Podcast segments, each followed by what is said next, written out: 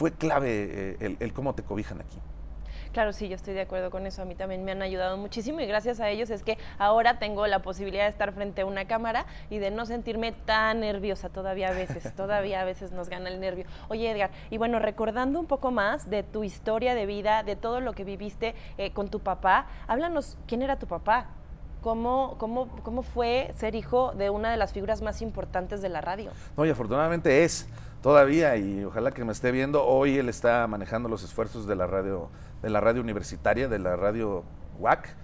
Y, ¿sabes qué fue? Pues, híjole, ¿qué ha sido más bien? Porque sí es un gran orgullo. Yo me pasaba mucho tiempo, además de que viví muchas cosas, pero me pasaba mucho tiempo viendo sus fotografías. Este, él, digo, yo, yo entrevistaba a los niños, él entrevistaba a los grandes, ¿no? pues él él, tenía una muy buena relación con, Juan Gabriel, con José José, con, todo es con Emanuel, er, eran los que estaban en ese momento, o sea, ahora sí que hablando cada quien de sus edades, ¿no?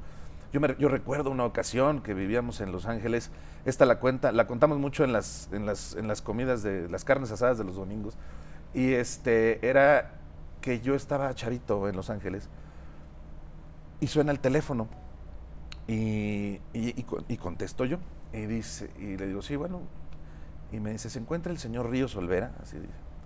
Sí, ¿de parte de quién? Y me dice, del señor Juan Gabriel. Y yo en ese momento yo dije, este, sí te quedas en, shock, ¿no? Porque está hablando a tu casa, está hablando algo que a lo mejor piensas que es broma. Pero no, si era en serio. Yo no sabía que él, que mi papá en ese momento estaba asesorando a, a Juan Gabriel porque pues en una entrevista salió cuando él iba mucho tiempo, por supuesto, a Los Ángeles, para poder lograr la estrella del Paseo de la Fama de Hollywood. Entonces, ahí tenían pláticas, muchas pláticas entre ellos. El antecedente de esta plática que te estoy dando es que en México ellos tuvieron un programa juntos que se llamaba La Hora de Juan Gabriel. Pero te imaginas que tengas La Hora de Juan Gabriel y, el coconductor sea Juan Gabriel, pues, o sea, ya, ya te estoy hablando de que, de que mejor lo hubieras invitado a él, porque, porque sí es este, una, una pues una figura que me ha dado mucha, mucho orgullo y que he seguido durante mucho tiempo y es mi, base sólida para lo que hoy hago. ¿no? ¿Alguna vez quisiste hacer otra cosa?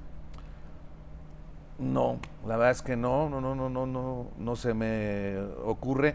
Yo la verdad es que mi, la gran parte de mi vida había sido en radio musical. Digo, pasé por, por ser programador, por director artístico, por hacer eventos, conciertos, entrevistar artistas. Lo que sí era uno de mis pendientes es que a mí me gusta mucho la política. Y entonces llegó un momento en mi vida que yo dije, ¿cómo se le hace para que mis dos pasiones se puedan juntar? Y fue un noticiero. La radio y la política, ¿cómo la puedes juntar? Pues en un noticiero de radio. Y se me dio la oportunidad. Yo aquí públicamente le agradezco a, mi jefe hoy, Eric Calderón, eh, director de Radio Fórmula Estados, tiene veintitantas estaciones manejando en todo el país que fue quien creyó en mí para darme la oportunidad, la primera oportunidad ya yo solo en la noticia. Y ya voy a cumplir 10 años en Grupo Fórmula con muy buenos resultados. La verdad es que estoy encantado cuando llegan los números de audiencia, son muy fuertes y cuando llegan las llamadas, cuando la gente te, te, saluda en la calle y te dice, oye, eh, no, este, me gusta cómo dices las noticias. Yo he tenido eh, tomé la determinación en algún momento en decir, oye, este, que se acaben los, los, eh, formatos de noticias que aburran, ¿no? Hay que hablar como se tiene que hablar. Por eso a, mi medio de comunicación le puse la verdad de Querétaro, porque se me hace que hay que decir las cosas más naturales y no, no aburrirse, no necesariamente te tienes que aburrir eh, contando las noticias ya bastante malas noticias tenemos como para que todavía se las digamos de manera aburrida. Y vamos a hablar un poquito de esto, de tu medio de comunicación, la verdad de Querétaro, que por ahí estuve viendo en internet que eh, está alcanzando más de un millón de personas. Y este medio, que es un medio social que tienes en una de las plataformas de redes sociales, también te ha llevado a involucrarte más con los temas políticos, con los temas sociales, con los temas gubernamentales, porque yo creo que desde tu trinchera te vuelves un analista que recibe la información de todas las demás trincheras y tiene que hacer una síntesis, un resumen y una interpretación de eso que está recibiendo, ¿cierto? Y entonces, en la verdad de Querétaro, tú te dedicas a publicar noticias de una manera diferente, pero ¿qué es esta manera diferente? Yo creo que yo he pensado en que los, los, ciudadanos nos apoderemos de los micrófonos. Eso, eso yo creo que es la base. Y que la gente quiere que le digas la verdad, sea cual sea. Yo siempre le digo a la gente, el trato que tenemos es que les diga la verdad de Querétaro, pase lo que pase. Hay cosas que no quiero decir, de verdad, porque hay cosas dolorosas y hay cosas fuertes y hay cosas que no me gusta y que de verdad he estado a punto de decir, no, pues esta mejor no. Y no porque quiera tapar nada, sino porque creo que también le doy más golpes pongo más heridas en el, en, eh, eh, en, el corazón de la gente, porque también muchas cosas de las que pasan eh, dañan no solamente a, a quien cometió el delito y a quien se lo cometieron, sino también a una sociedad. Claro, sí, y se transmite toda esta emoción y todo este sentimiento que seguramente implica para quien lo publica y lo transmite mucha responsabilidad y mucha ética. Y vamos a hablar, regresando del corte, un poco más sobre tu carrera y sobre lo que estás haciendo en este momento en los medios de comunicación. Vamos a un corte y regresamos.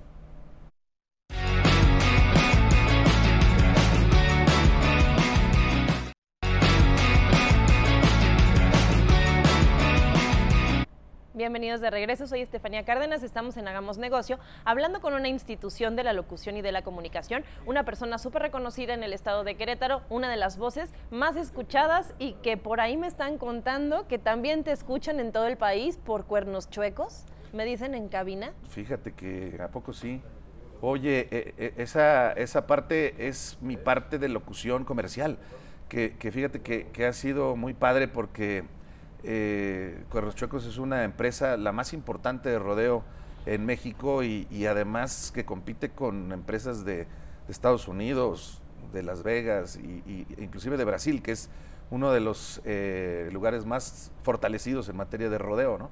Y, desde hace 20 años, ¿no? Este, eh, me confiaron la parte comercial en ser la voz oficial de, no, ya tengo que escucharlo. No, no, no, ese sí, ese sí.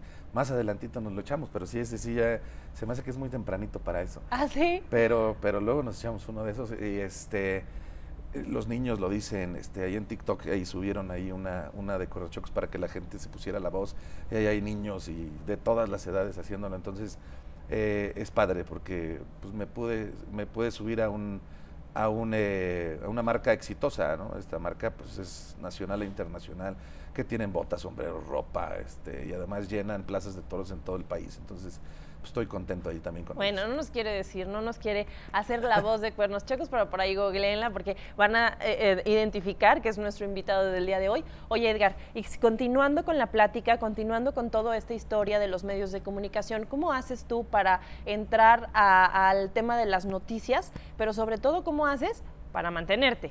Para mantenerte vigente y colocarte en una posición de tanta fortaleza. Y además, y además porque es nadar entre tiburones, ¿no?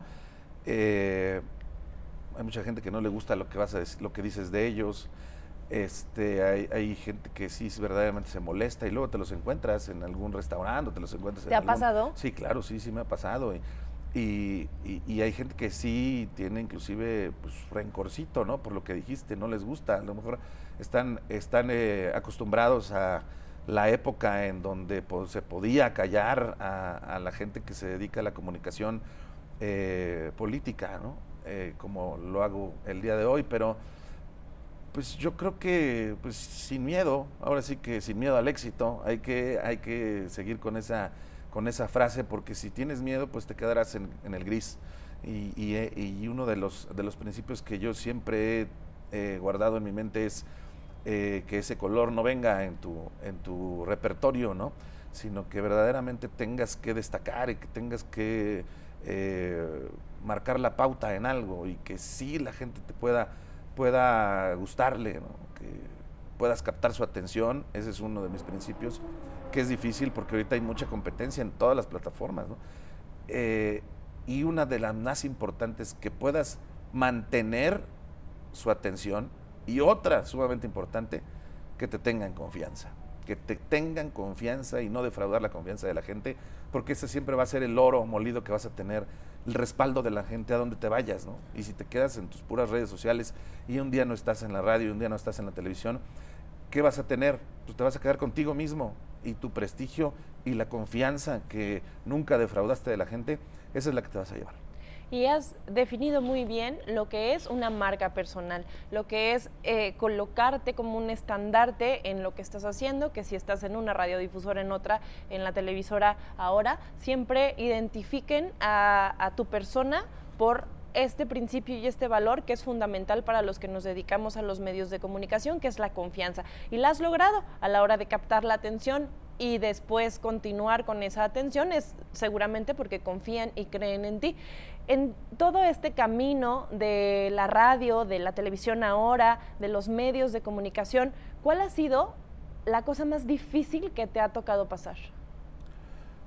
Pues mira, te digo, ese, ese cambio de radio a televisión a mí se me hizo muy difícil. No sé si aquí lo estemos platicando y ya suene como que exagero, pero no, yo sí, yo sí dije, oye, sí, sí, sí fue un, sí fue una barrera y, cosas difíciles se viven todos los días. Eh, el, el, estrés, el estar pendiente toda la vida de lo que está pasando, el que sea sábado y domingo ahí estés pegado, ¿no? Este, e, e, es, es difícil, ¿no? Pero yo creo que dos puntos es, los que te marco es eso, el cambio yo de, de, la radio a la televisión. Me han platicado que también los que se van de teleradio les pasa lo mismo. Eh, pero, y, el punto número dos, difícil eh, lo que te decía también hace rato, el poder nadar con tiburones en un ambiente eh, tenso de la política y, donde pues mucha gente se puede enojar por lo que haces. Y bueno, que, esperemos que ya no suceda, pero que antes se tomaban grandes represalias. Tenemos con nosotros ya la conociste en backstage, a Teri Alejo, que es eh, psicóloga organizacional, colaboradora de nuestro programa, que es una parte fundamental de nuestro programa, porque escuchándote durante toda esta entrevista hace una interpretación de tu personalidad empresarial. Así que vamos con nuestra amiga Teri Alejo para que nos cuente. Muchísimas gracias, Steph. Edgar, bienvenido a este tu programa. La verdad es que qué orgullo tener con nosotras a alguien que desde los seis años tenía clarísimo cuál era su pasión y lo primero que detecto en ti, que creo que es importante resaltar para nuestra audiencia, es que hay que observar a los niños para saber desde muy pequeños qué les gusta y qué les apasiona. Porque así como el papá de Edgar supo ver en él todos estos talentos para la comunicación y lo supo llevar a un programa de radio y lo supo estar llevando a cabina y a su trabajo, así cada uno de nosotros puede y debe de observar cuáles son los dones y talentos de nuestros hijos. Pero regresando con Edgar, yo lo que observo en ti, Edgar, es una personalidad apasionada, donde has tenido una gran capacidad para adaptarte a las noticias y a través de los años a ir pasando de un medio de comunicación al otro, porque como decías, no es lo mismo estar en radio que estar en televisión y viceversa. También observo en ti una gran pasión por lo que haces. Tu lenguaje corporal denota que amas lo que haces y que te encanta y que generas una gran credibilidad. Y eso lo observo como una gran fortaleza en ti. Y mi estimado Edgar, fíjate que tenemos varias preguntas de nuestra audiencia. Y la primera nos la hace Patti Rentería. Ella dice, hola, mucho gusto Edgar, estoy estudiando comunicaciones ¿Qué le recomiendas a alguien que está empezando en medios de, comunicación para poder triunfar? La verdad es que eh, a mí me funcionó mucho el poder involucrarte desde el inicio de tu carrera, que estudies y trabajes en un medio de comunicación. Que lo que dije hace unos momentos, te involucres en cada rincón de las actividades de una estación de radio, de una televisora o de un medio digital, en cada uno de los rincones. Conoce todos los departamentos, porque te voy a decir una cosa, las oportunidades en los medios de comunicación son cerraditas, son cerradas. Y cuando se abre, se abre alguna y vas a tener que estar preparada para esa. Eh, y cuando tengas un cargo directivo, te va a ayudar también, porque vas a conocer todos los departamentos y ya nadie te va a, decir, nadie te va a tratar de dorar la píldora, como decimos acá coloquialmente. Excelente, Edgar, muchísimas gracias. Y tenemos otra pregunta de Ramón Rodríguez que nos dice, ¿cuál ha sido la entrevista más difícil que has hecho en tu vida y cuál ha sido la que más has disfrutado? Las tengo clarísimas. Eh, la más difícil, el presidente de la República, Felipe Calderón, en su momento, creo que en ese momento eh, el Estado Mayor Presidencial, yo lo sentía muy tenso. eh, muy estricto, a diferencia de otra entrevista que hice con el presidente Enrique Peña Nieto en su momento, que creo que estaba más, era el mismo Estado Mayor Presidencial, pero estaba más aligerado. El de Felipe Calderón sí te marcaban muchas cosas de las que no tenías que salir. E inclusive te ponían aquí atrás una persona eh, cercana y te decían quién iba a estar ahí eh, para lo que se te ofreciera, ¿no? Para lo que se te ofreciera. Pero bueno, creo que esa es una de las más difíciles porque pues ya cuando estás con tensión de esa magnitud de un Estado mayor presidencial, que cuando existía, eh, dicen que ya no existe, creo que todavía existe, pero en ese momento pues sabías que lo que decían ellos era firme y además no de buenos modos, entonces era, era, era tensionante. Y la que más he disfrutado es a Roberto Gómez Bolaños. es, es algo que lo llevo eh, tatuado, es de verdad yo lo admiro. Eh, mucha gente dice que el chavo, algunos eh, critican el humor del chavo, del chapulín. Yo a Roberto Gómez Bolaños se me hace uno de los, no quiero encerrarlo en comediantes porque él es mucho más. el haberlo entrevistado a él me dejó demasiado. En, en, la, en la entrevista él me hizo un presente que todavía guardo, que es el gorro de, de, la, de la obra de teatro 11 y 12, que, que, fue la que me dio la oportunidad de verlo aquí en Querétaro. Le pregunté quiénes eran sus comediantes favoritos, con quién él se reía. Si me preguntan la que más he disfrutado y la que más me queda en el corazón, porque además eh, yo lo súper admiro, es Roberto Gómez Bolaños Espíritu. Qué maravilloso, Edgar. Oye, y si me lo permites, yo te quiero hacer una pregunta. ¿Me permitirías preguntarte, cuando tú vas a preparar una entrevista, ¿cómo le haces en primer lugar antes de la entrevista para estar listo? Y estando ahí, ¿cómo le haces para conectar con la persona? Fíjate que esta, esta qué bueno que me la preguntas, porque eh, mucha gente me da información de lo que, de la persona o del funcionario o del evento que va a haber, etcétera. Y una de las cosas, y sí, y sí los veo, y sí los veo, pero también tengo un principio que creo que me ha funcionado y es que entre menos sepa, es mejor, porque así puedo preguntar más.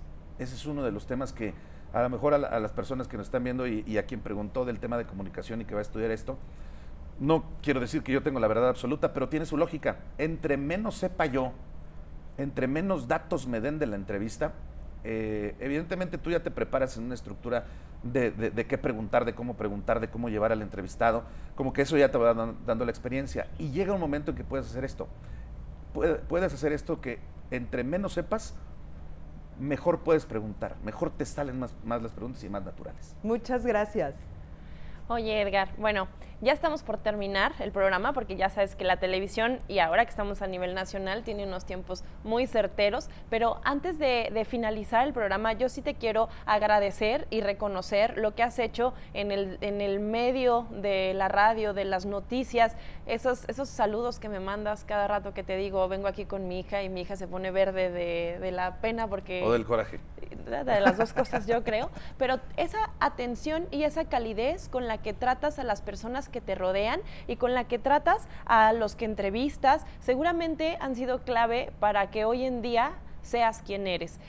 Por último, me gustaría preguntar, rapidito porque se nos va el tiempo, si tenemos planes políticos. No, no, no, nunca. No, no, no, yo sí soy gente decente. Bueno, pues bueno, estamos terminando nuestro programa, no sin antes agradecer a Teri Alejo también, que está con nosotros y que nos ha colaborado tanto. Nos despedimos de ustedes esperándolos el próximo jueves, agradeciéndole a Edgar Martín su compañía y todo lo que hoy platicamos. Esto fue Hagamos Negocios, soy Estefanía Cárdenas y nos vemos el próximo jueves.